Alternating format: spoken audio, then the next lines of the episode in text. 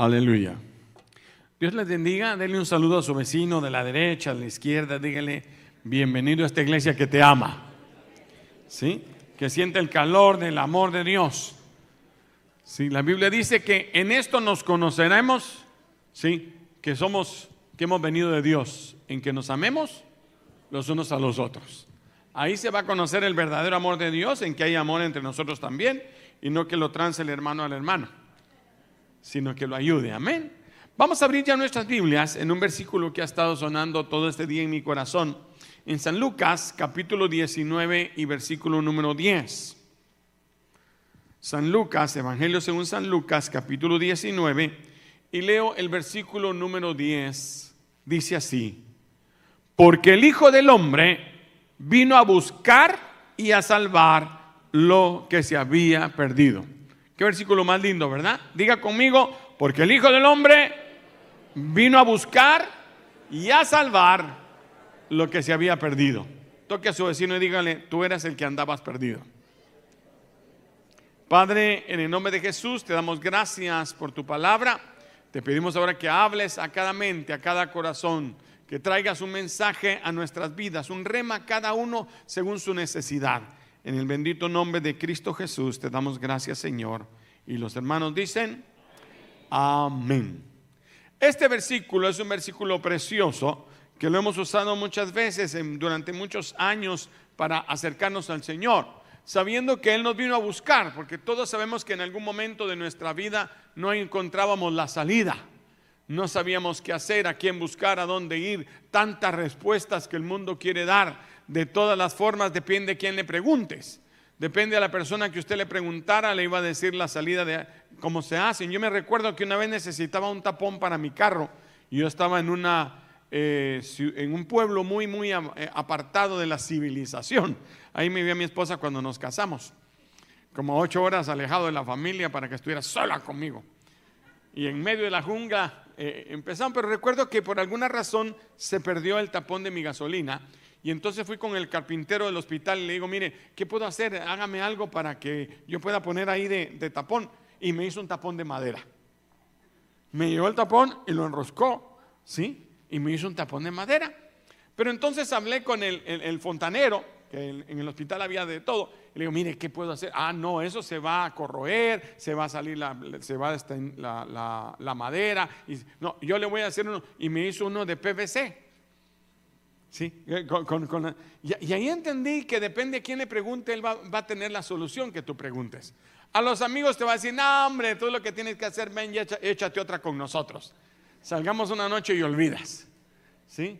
El de la iglesia te dice, no, tú tienes que venir a esta religión, esta es la verdadera, esta es la buena, y eso era lo que pasaba conmigo. Todo, me todo el mundo me decía cuál era la verdad y yo no encontraba la verdad por ningún lado, porque la verdad no es una, eh, un, grupo de palabras, la verdad es un nombre. Es aquel que dijo, yo soy el camino, la verdad y la vida, y nadie viene al Padre sino por mí. Denle un aplauso al Señor. Y esto inspiró entonces esta mañana mi corazón. Yo dije, yo tengo que hablar de esto, porque a veces no entendemos este versículo tan sencillo. ¿Cómo así, hermano? No entendemos la profundidad, dice la Biblia, ni la anchura, ni la altura, ni, ni, ni, el poder eh, eh, tan grande que Dios colocó para nuestras vidas. Y entonces pienso eh, que vayamos por parte en este versículo y en la primera parte que encuentra dice el Hijo del Hombre. Dígale a su vecino el Hijo del Hombre. Este título se usa de diferentes maneras, de diferentes connotaciones en la escritura. Normalmente se le aplica a Jesús. Y él mismo eh, se lo aplicó en San Marcos, capítulo número 2 y versículo número 10. Dijo, yo soy el Hijo del Hombre. ¿Cuándo, ¿Cuándo dijo eso? en medio de una reunión de fariseos. Voltea a ver a su vecino y me dice si es fariseo o es faris bonito. ¿Sí? Era una reunión donde muchos necesitados llegaron en una casa y en esa casa eh, llegaron también muchos curiosos. Estaban tratando de prender a Jesús en algún error, en alguna manera contra la escritura y muchos fariseos seguían a Jesús solo para encontrarle fallas. Y ese día en especial estaba tan lleno el lugar que un hombre que quería un milagro, un cuadraplégico, un hombre que, estaba paralítico, no logran eh, entrar porque ya estaba lleno y abren el techo. Usted conoce la historia y no me voy a meter a bromear con el pobre ingeniero. Pero abrieron el techo y bajaron al hombre. Dice mi Biblia que Jesús, viendo la fe de ellos, miró al hombre, ¿sí? Y le dijo, tus pecados te son perdonados. Ahora, ¿por qué hago esta connotación ahora? Porque él está hablando ahora que él era el hijo del hombre, que se está queriendo referir a la esperanza de perdonar pecados, porque solo hay uno que puede perdonar pecados. ¿Cuántos saben eso? Nadie más pudo perdonar pecados. Nadie más tiene la habilidad, nadie más tiene la pureza, nadie más eh, en todos los miles de años que han podido existir, nadie podía hacerlo y él era el único que podía hacerlo, pero había muchos fariseos, muchos incrédulos, mucha gente que pregunta, ¿cómo es eso que, eh, puede perdonar pecados? Y entonces Jesús lo hace al revés. Ahora les dice primero a ellos, miren, tus pecados te son perdonados. Y entonces comenzó la murmuración. Dígale a su vecino, no murmures, porque Dios oye. Y dice que viendo Jesús lo que ellos murmuraban, se volteó, verso 2, versículo 10, pues para que sepáis que el Hijo del Hombre tiene potestad en la tierra para perdonar pecados, dijo al paralítico, levántate, toma tu lecho y vete a tu casa.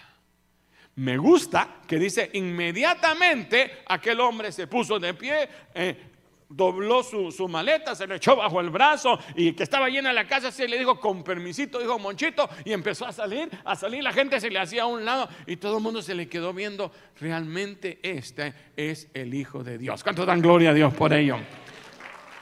Ahora, este versículo lo dice, porque el Hijo de Dios vino. ¿Quién es el que vino? El que es capaz de perdonar pecados. ¿Sabe qué es lo que más atormenta al hombre? Su pecado. Muchos aquí, incluso esta noche, se sienten atormentados porque hay pecados en su corazón. Cristianos incluso que en algún momento han sido atacados, estorbados, por pecados de diferentes tamaños, pecados de pornografía, pecados en el trabajo, pecados morales, pecados económicos, pecados familiares, pensamientos quizás que hay en nuestro corazón. Y mucha gente, el enemigo quiere poner tribulación porque el único acusador es Satanás. Él está constantemente acusando a la gente. Él vino para hurtar, matar y destruir. Y él quiere encontrar errores en ti porque toque a su vecino y dígale, tú cometes errores. Y contéstele usted, pero tú cometes más. La realidad es que todos en algún momento eh, eh, somos dignos de muerte. Porque la Biblia dice, por cuanto todos pecaron y fueron destituidos de la gloria de Dios, pero ahora viene, oiga, viene el único que es capaz de perdonar pecados el único que tiene la autoridad, todos los fariseos, ¿qué podían decir si un hombre que todo mundo conocía que era un paralítico, que lo vieron, que lo cargaron eh, eh, eh, con todo y su, y su cama de, de paralítico, ahora está doblando su maleta y está diciendo, pues yo me voy antes de que me suban otra vez ahí con lazos. Ese dijo, yo no me arriesgo a que me saquen por ahí, mejor con permisito. Y se fue inmediatamente. Pero Jesús está queriendo mostrar que Él es el Señor para perdonar pecados. ¿Cuántos dicen gloria a Dios? Tú necesitas perdón, Jesucristo es la respuesta. Tú sientes una carga, por el pasado, por algo que aconteció, algo de tu vida, has estado huyendo, tal vez ahí en tu casa, en tu hogar, no quieres acercarte, no te gusta acercarte a la iglesia o a aquello, no quieres que haya una confesión, dices yo no voy a un encuentro porque yo no voy a contar esto que hice, yo no puedo contarle a nadie lo que está pasando. La Biblia dice que si confesamos nuestros pecados y nos apartamos de Él, Él tiene misericordia de nosotros. ¿Cuántos dicen amén? Ahora, el Hijo del Hombre, hay otra connotación aquí.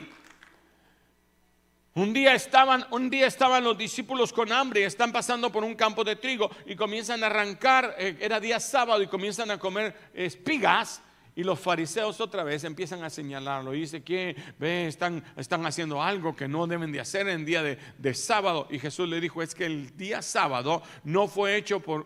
No, el hombre no fue hecho por causa del sábado, sino el sábado fue hecho por causa del hombre.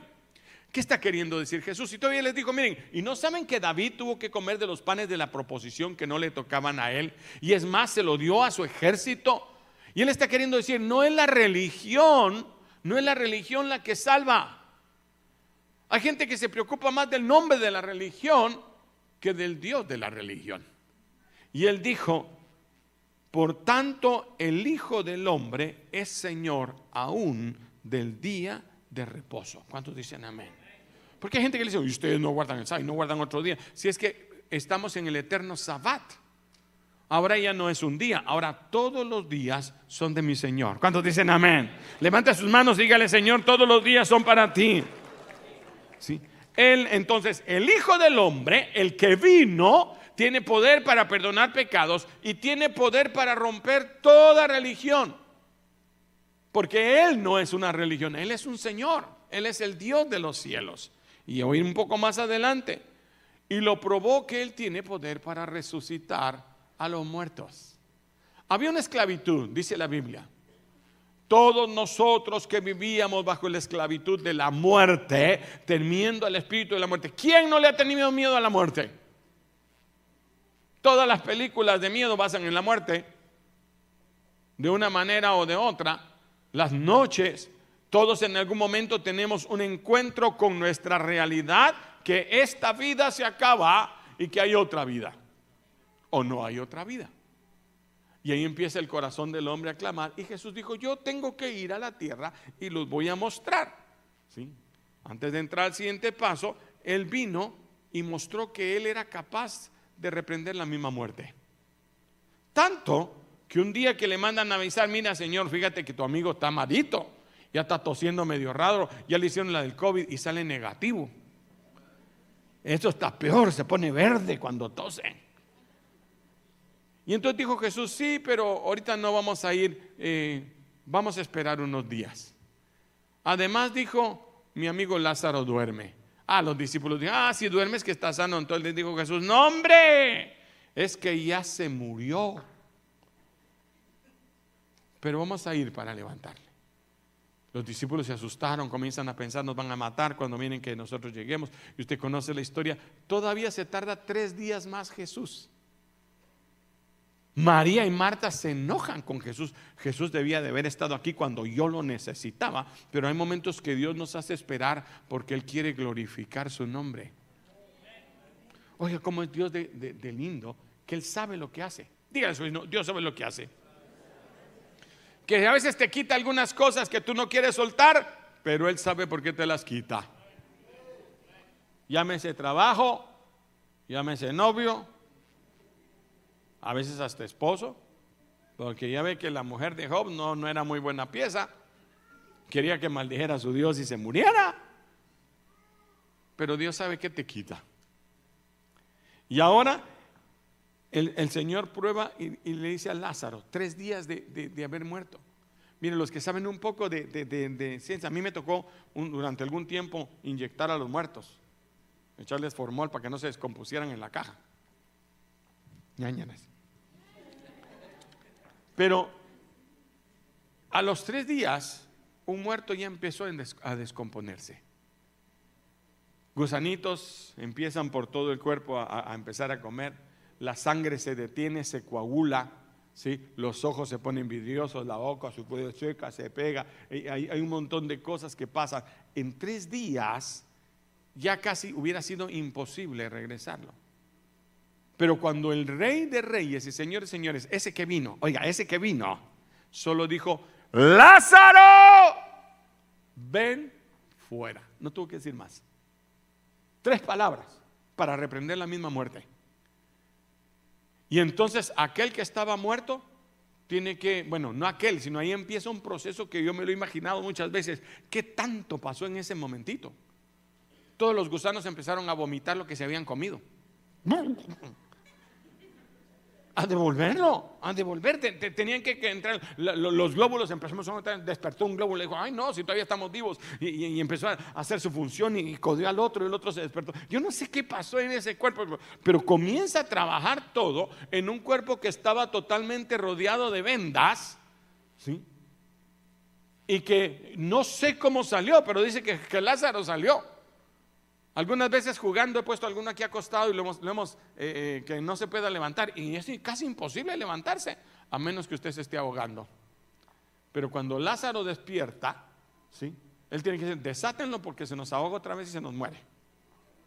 Y lo desata y lo vuelve a la vida. ¿Cuántos dan gloria a Dios? No importa qué tanto haya pasado, que tres días, qué tanto se hayan comido, qué tantos órganos se hayan eh, atrofiado, si su mente había pasado. Dicen que con, con, media hora que haya pasado la mente sin oxígeno, ya la gente no puede ser normal, tiene, quedan atontados. Él no, él había pasado tres días, tres noches metido en la tumba, todo. Y cuando se levantó, dijo, denle de comer porque debe traer un hambre de tres días. Y así vemos que el Señor levanta a una niña que lo mandan a llamar y el hombre le dice, por favor ven a mi casa, mi hija se está muriendo. Y el Señor dice, está bien. Y mientras van caminando se le mete una mujer que quiere un milagro. Y Jesús se detiene. Yo me imagino que el hombre que quería el milagro para su hija decía, ay mujer, ahorita no nos estorbe, que párenla. No, no, Señor, es que yo quiero un milagro. Y, entonces el Señor le habla, ¿tú fuiste la del milagro? Sí, fui yo. Ay Señor, de una vez déjala ir. Bueno, pues conforme a tu fe, a ser hecho. Y el Señor desesperado, en eso vienen de su casa a decirle, mira, tu hijo ya se murió. Es tu ley. Como para decir, ya sabía yo que se iba a morir. Tanto esta mujer que habló, que como hay gente que le quita esas chupa, chupa Jesuses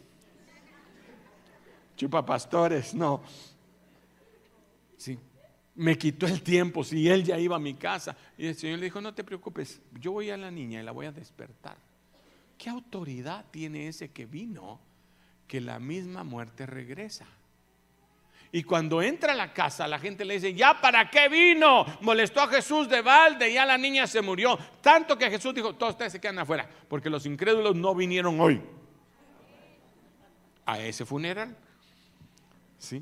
Pero Pedro, Jacobo y Juan, ustedes que son los que sí creen. ¿Cuántos creen aquí? Para que digan su nombre. Pedro, Pedra, Juana, ¿sí? Pedro, Jacobo, Jacoba y Juana. Vengan, entren ustedes tres.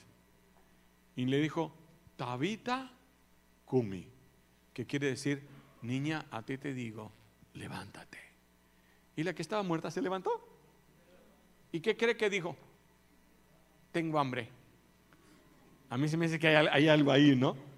Algunos se despiertan cada mañana como que estuvieron muertos, con uno no. Y entonces, lo primero que quiero, el primer punto, es mencionar que el que vino tiene el poder de perdonar pecados el poder de, sobre cualquier sábado, sobre cualquier cosa religiosa. Si a ti te han acusado de esto, del otro, miren cuánto vivimos que, que el pelo, que la ropa, que el vestido, que cuánta cosa. El, Señor es más grande que todo eso para perdonar todo tipo de pecados. ¿Cuánto dicen amén? El diablo le mete a la gente, no, tú no puedes porque tú hiciste esto, tú pecaste contra el Espíritu Santo, no la manera en que tú piensas, no, no, no. El Señor te dice, ven a mí y yo haré la obra en ti.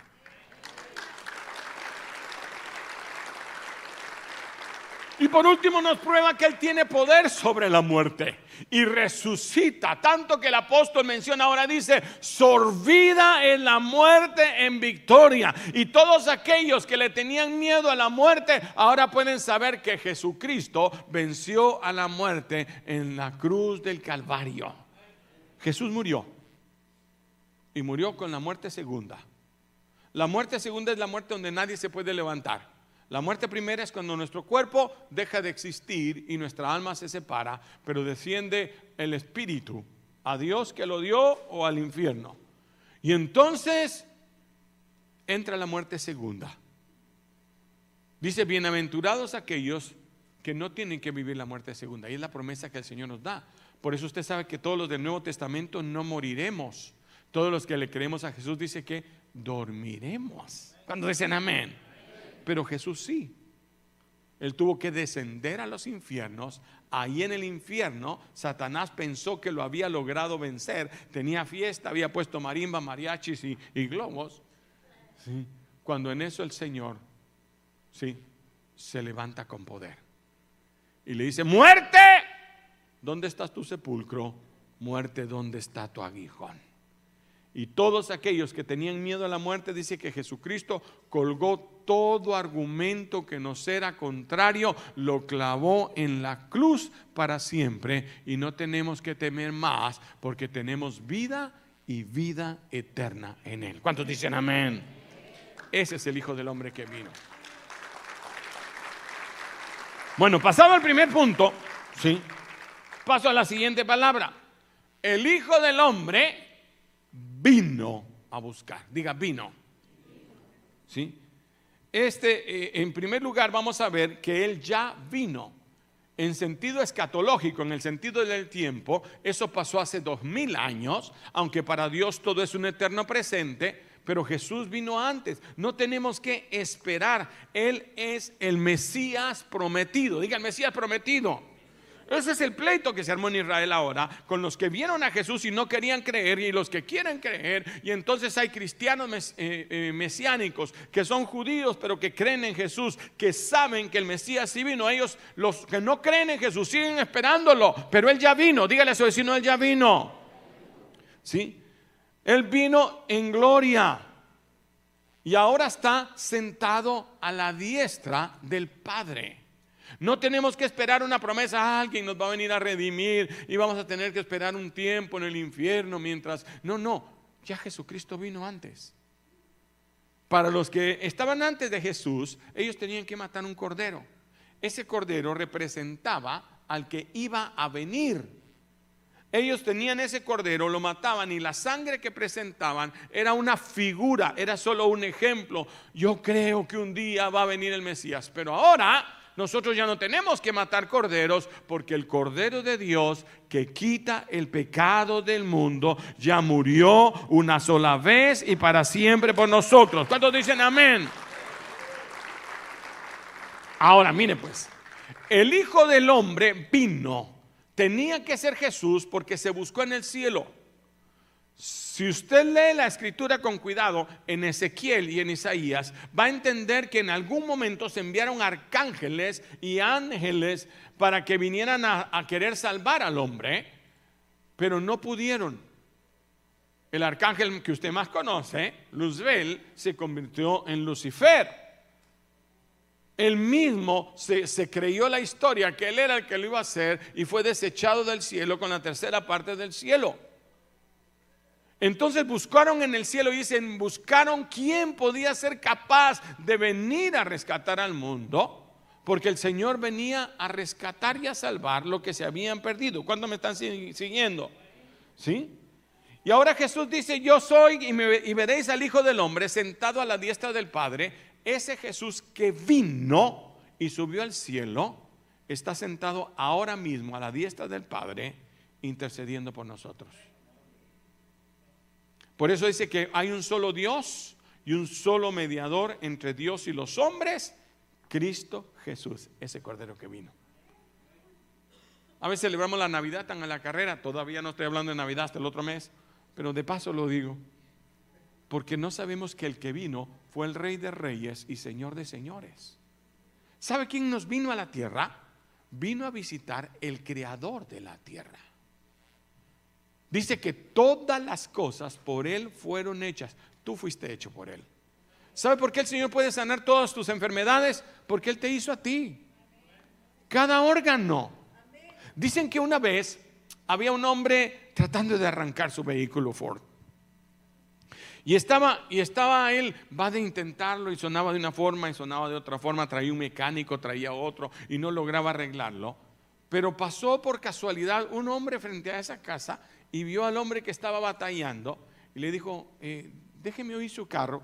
Abrió el carro y le dijo, ah, no, lo que tiene es que esta bujía y no sé qué, porque yo tampoco sé. Y le movió ahí con un desarmador. E inmediatamente el problema que tantos meses tenía de estar probando a arreglar se solucionó. Y ¿y usted cómo sabe de eso? Es que le dijo, yo soy Henry Ford. Yo fui el criador de este, de este, de este animal. Ese motor, yo cada parte, él conocía cada parte, cada centímetro, ah, él, él conocía todo. El Señor te conoce todo cuanto eres. Dice Hebreos que Él se apiada de nosotros, siendo nuestro sumo sacerdote, porque sabe quién tú eres. Dios conoce los pensamientos que tienes. Dios conoce las dudas que tienes. Dios sabe los temores que tienes, porque dice que Él, mientras estuvo sobre la tierra, en todo fue tentado, mas en nada pecó.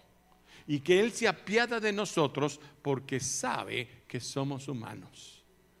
Así que no hay mejor sumo sacerdote que ese que dejó su trono de gloria, dejó su alabanza a venir a rescatarnos a nosotros. Tenía que ser por sangre, porque escrito estaba que sin derramamiento de sangre no hay remisión de pecados. No sé si me lo voy a entender. Si no había un sacrificio, no podía haber perdón de pecados. Así que teníamos que estar matando ovejitas para estar perdonando nuestros pecados, pero volvíamos a pecar y había que matar otra ovejita. ¿Y qué tal si no tenía ovejita? Buscaban paloma, buscaban cualquier cosa para, para evitarlo, pero tenía que haber derramamientos de sangre hasta que Jesús vino. Por eso Juan el Bautista, cuando lo vio, clamó y dijo, este es el Cordero de Dios que quita el pecado del mundo.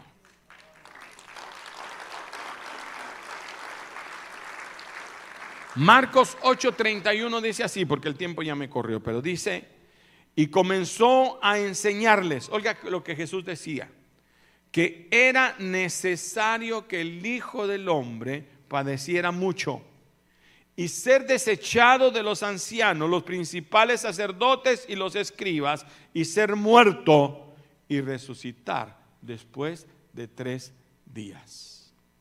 Todo el tiempo de la Biblia de Jesús caminando sobre la tierra le llaman Jesús, le llaman el Hijo del Hombre, pero después de resucitado le llaman el Señor Jesucristo. Porque el que resucita ahora, allá en el infierno, él tenía que ir, ¿sabe por qué? Porque Adán y Eva entregaron por nosotros nuestra libertad. Fuimos esclavos. El imperio y la muerte, ahí empezó la muerte. La muerte entró por el pecado, dice la Biblia, pero por un hombre salió el pecado. ¿Qué pasó? Jesucristo tuvo que descender a los infiernos el Rey de Reyes, el Señor de Señores, la gloria eterna, la maravilla, el Dios mismo. Yo decía, pero ¿cómo es eso que Dios se iba a morir para venir? Es que no había otro que pudiera hacerlo. Y allá en el infierno Él se levanta y le dijo a Satanás, me devuelves las llaves del infierno y de la muerte que Adán y Eva perdieron. Y Él se resucita y entonces dice Efesios capítulo 2 o Filipenses 2 que Dios le dio un nombre que es sobre todo nombre, para que al nombre de Jesús se doble toda rodilla en los cielos, en la tierra y debajo de la tierra, y toda lengua confiese que Jesús es el Señor. Diga conmigo, Jesús es el Señor. Más fuerte, Jesús es el Señor. Ahora mire, ese Dios vino por nosotros.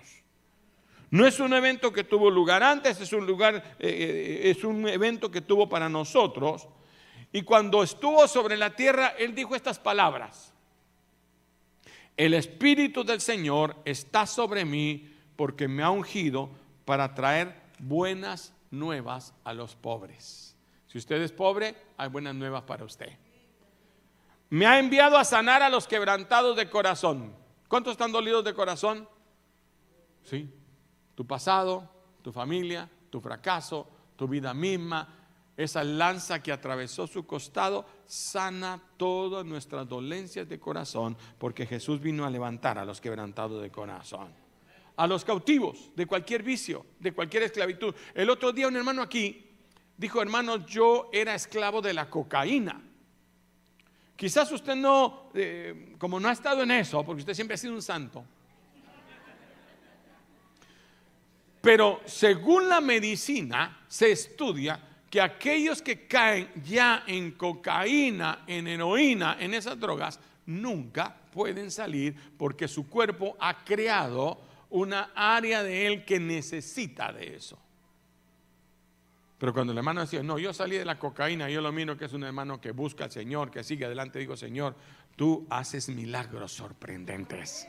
Cuando dicen amén? Enfermedades que aquí nos han dicho que son imposibles de sanar, que te dicen, mire señora, usted nunca va a poder. Enfermedades con unos nombres tan raros. Hermano, es que dicen que yo tengo púrpura supombocitoprémica. ¿Qué qué? No, no. Trombocitopenia. Ah, sí, trombo, esa.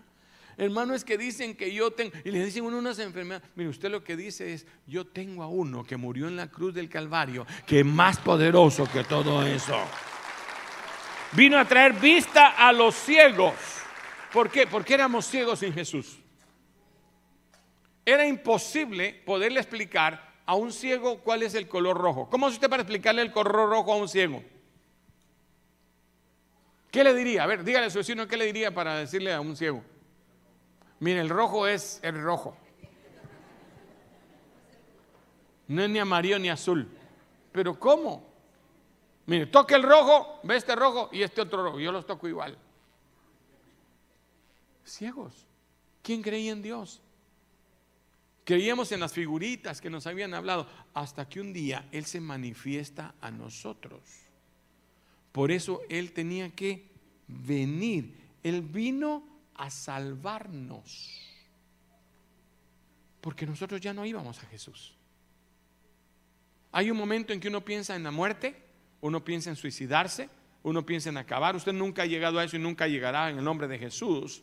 Pero cuando hay angustia en el corazón del hombre, uno lo único que piensa es en dejar de vivir cuando hay un trauma en la familia, cuando hay un, divorcio, cuando hay, un adulterio, eh, lo primero que el enemigo ponte, no, mejor es quitarte la vida, no vale la pena seguir viviendo. Esto ya no vas a poder resolverlo, es imposible, te dan un diagnóstico de una enfermedad. No, yo me quiero morir, porque Satanás vino a hurtar, matar y destruir, pero vino el Hijo del Hombre a buscar y a rescatar lo que se había perdido.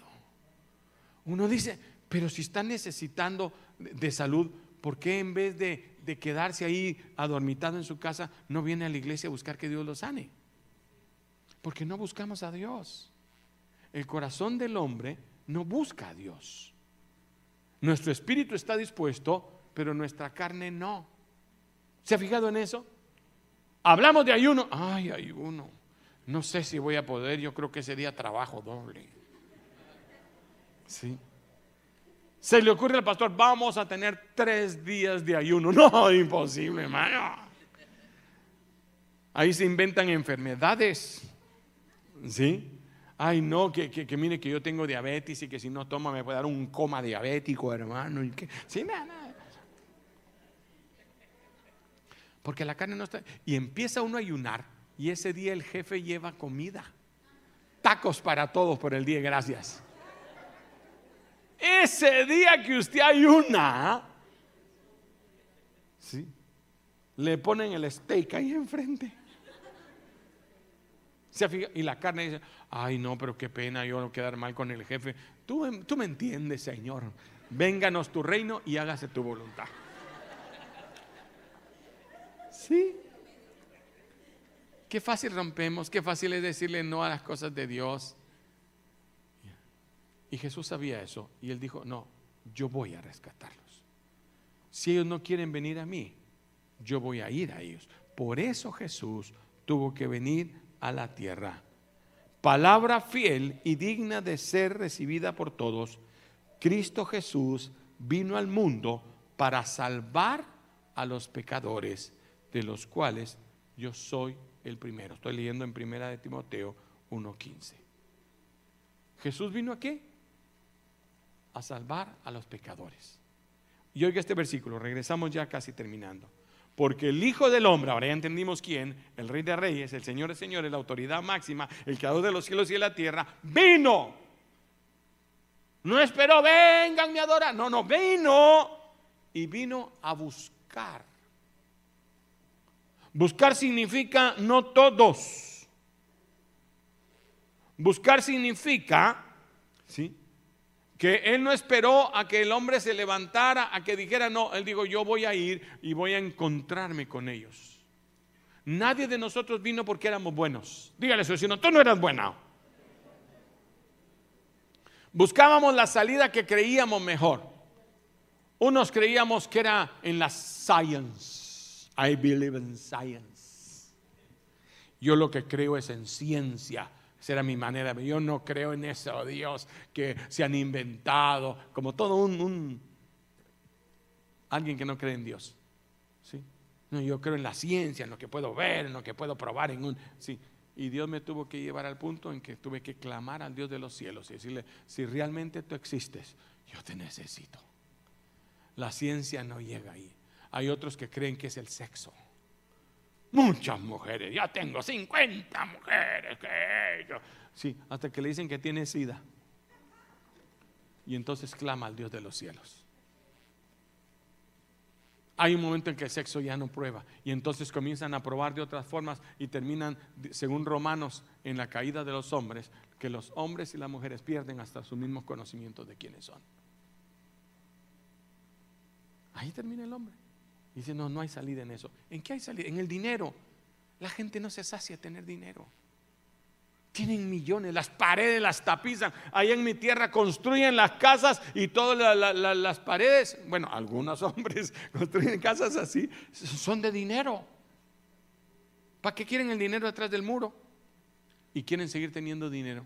El dinero nunca los sacia, porque es un vacío en el corazón del hombre que tiene una forma de cruz. Y solamente la cruz de Cristo puede llenar su corazón. Por eso dice la Biblia, como el siervo clama por las corrientes de las aguas, así clama por ti, oh Dios, el alma mía. Como el jueguito que juegan los niños cuando son chiquitos, les da una ruedita y la tratan de meter en el cuadrado, la tratan de meter en el, rectángulo, la tratan de meter en la forma de, de X y no entra porque tiene una forma especial. Tu corazón y mi corazón tienen una forma de cruz que solo puede ser llenada con Jesucristo. Y por eso Él vino a buscar. ¿Buscar a quién? A aquellos que quieren. Y como nos habían dado libre albedrío, Él dice, dame, hijo mío, tu corazón. Ahí donde yo quiero casar, donde yo quiero entrar. Que voluntariamente tú me digas, yo quiero darte mi corazón. Y cuando estaba Jesús queriendo explicar eso, cómo es que Él vino a buscar, miren, les voy a, les voy a explicar, miren. Si un hombre tiene 100 ovejas y se le pierde una, ¿acaso no deja 99 ahí en el cielo para venir a buscar a la perdida? Y cuando la encuentra, hace fiesta porque encontró la oveja perdida. Si no les voy a contar una mordida perdida, una mujer tenía 10 dracmas y se le pierde una, barre toda la casa, ese día sí barre, bueno, ese, barre toda la casa. Sí. Arruina la escoba, dejémoslo ahí hasta que encuentra la moneda y entonces le cuenta a todo el mundo, he encontrado el dragma que estaba perdido. Y contó una tercera historia que usted conoce de memoria, de un hijo pródigo, de un hijo que se fue voluntariamente. Jesús, mire, oigan aquellos que piensan apartarse del Señor. El Padre, que es el ejemplo máximo de Dios en la Biblia, no detiene al pródigo. ¿Te quieres ir? Vete. ¿Quieres probar? ¿No crees que yo no valgo? ¿Crees que realmente lo que estás haciendo aquí está de más? Lo dejó ir y se fue. Y ya, ya, cuando vio el hambre, cuando vio que los amigos no son amigos, cuando vio que ni el dinero, ni la fama, ni el sexo, ni nada puede llenar ese espacio, y que terminó comiendo comida de puercos, dijo, volveré a la casa de mi padre. Y cuando volvió el hijo, el padre todos los días salía a esperarlo. Decía, yo sé que va a volver. Yo sé que va a volver. Yo sé que tú vas a volver. Que has estado peleando con el Señor. El Señor dice, yo sé que vas a volver. Y todos los días sale a ver que tú vengas de regreso. Hasta un día que decimos, no aguanto más. Solo hay un lugar donde yo puedo ser feliz. Y cuando venía diciendo, Señor, le diré pecado contra el cielo y contra ti a mi Padre, no, no soy digno de ser llamado tu hijo, dame chance, aunque sea, Señor, dame, dame eh, para trabajar como uno de esos esclavos que tú tienes, dame aunque sea ese trabajo. Y mientras venía pensando eso, el Padre lo vio, vio la intención de su corazón. Si tú viniste hoy con esa intención, Dios conoce tu intención. Él sabe que tú quieres empezar de nuevo. Él sabe que tu corazón anda buscando una salida y hoy tú has entendido cuál es esa salida. Y cuando lo vio venir, dijo, tráiganlo, que ayúdenlo a llegar. Cuando lo vieron aquí, bañenlo, vístanlo, cámbienlo, pongan en el mejor ropa, los mejores zapatos, que no parezca que es un hombre que no tiene eh, casa, que no tiene zapatos, que no tiene padre, porque este era mi hijo que estaba muerto y ahora vive. Y vamos a hacer una fiesta esta noche. ¿Cuántos dicen amén? Porque Jesús vino a buscarte para salvarte. ¿Sí? A los que estábamos perdidos. Yo quiero que cierre sus ojos. Ya no había Cristo, no había esperanza. Un momento en mi vida en que me quedé en un limbo, en un vacío, en un túnel en el que la vida ya no valía para mí. Tenía una carrera, un trabajo. Había caminado humanamente lo que un hombre exitoso puede caminar, pero estaba vacío. Y yo me despertaba en la mañana y no encontraba futuro en mi corazón y un vacío terrible sin Dios y sin esperanza. Un versículo brincó a mi mente. Es pues la fe, la certeza de lo que se espera, la convicción de lo que no se ve. Alguien me lo dijo. Pero yo decía, pero ¿qué es lo que significa eso? Y lo estuve analizando y, y lo único que entendí es, es querer creer es poner esa confianza en el Dios de los cielos. Pones tu confianza en un médico que no sabes qué tan buen estudiante fue, pero te receta una medicina y tú te la tomas. Pones tu confianza en un conductor, en un piloto de un avión que quizás va borracho. Pones tu confianza en tanta gente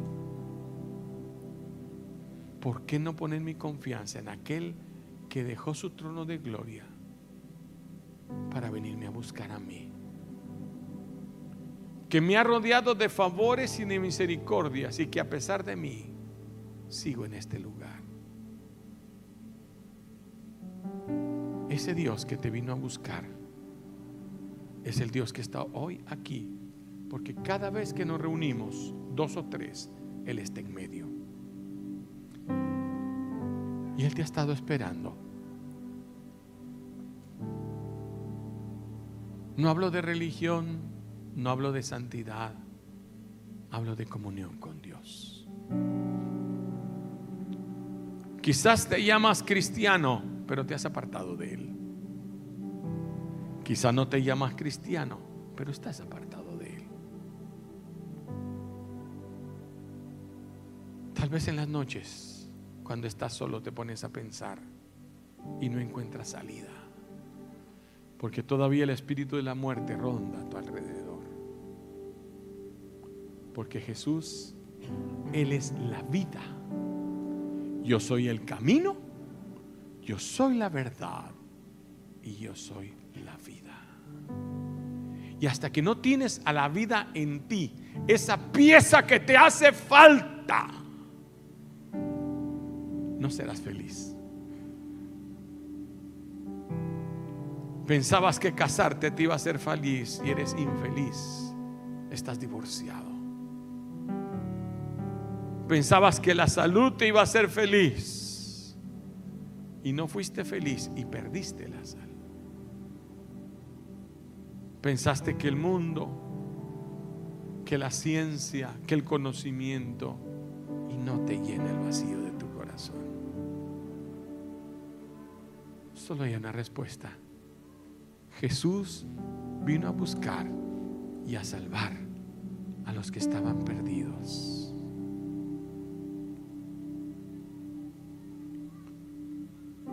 Si tú en esta noche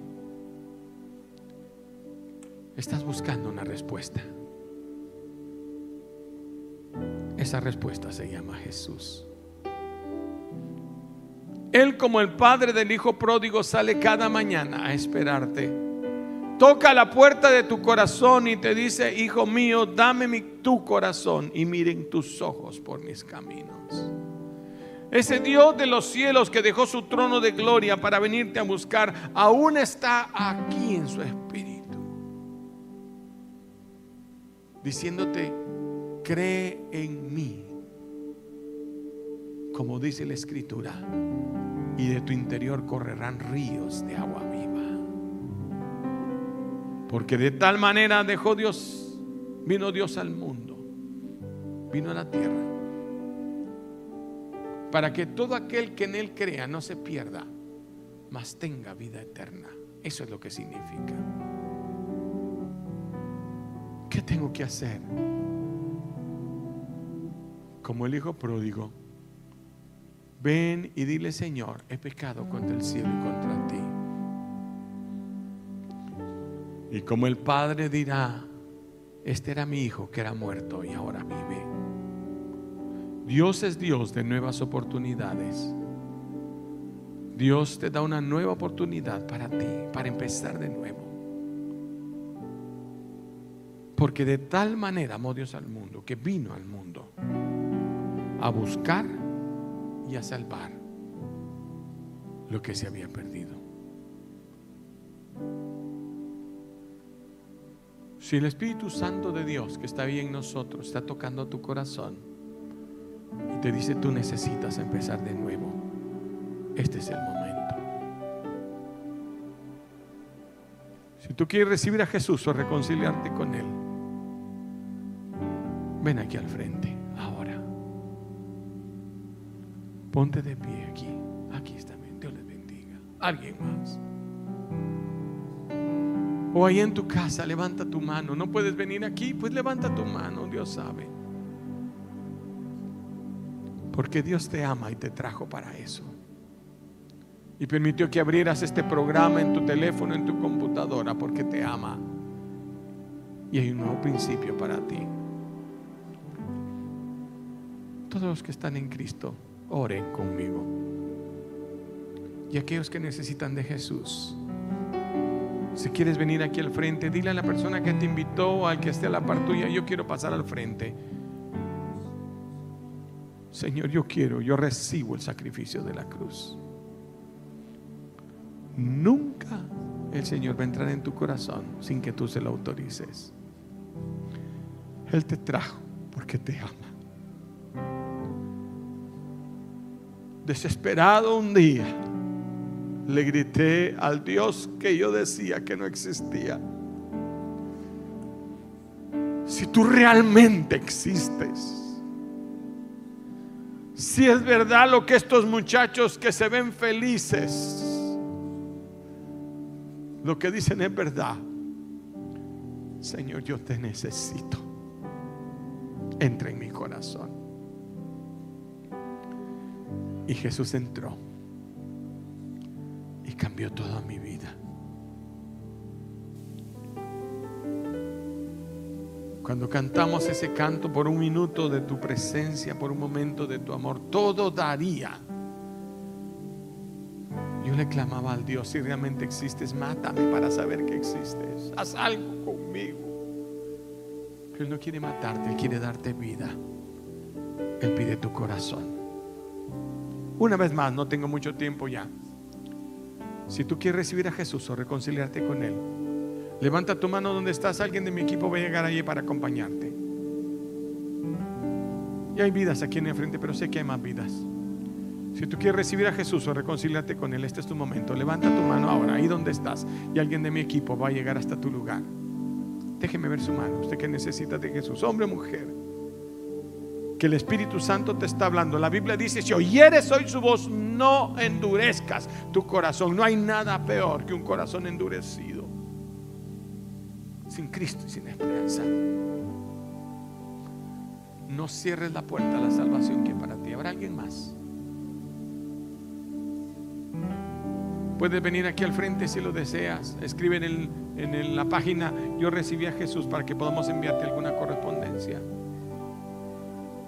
Dios te bendiga. Alguien más, venga al altar. Todavía hay lugar para usted. Estoy esperando por usted. Venga al altar rápidamente. Usted que quiere venir a Jesús, este es el momento. Hoy es el día. Hoy es el día de salvación. Todo el día pasó este versículo conmigo. Todo el día. Yo no sabía qué Dios quería. Pero Dios quería darte una nueva oportunidad. Ya no la deseches. Hay tiempo para ti. Hay oportunidad para ti.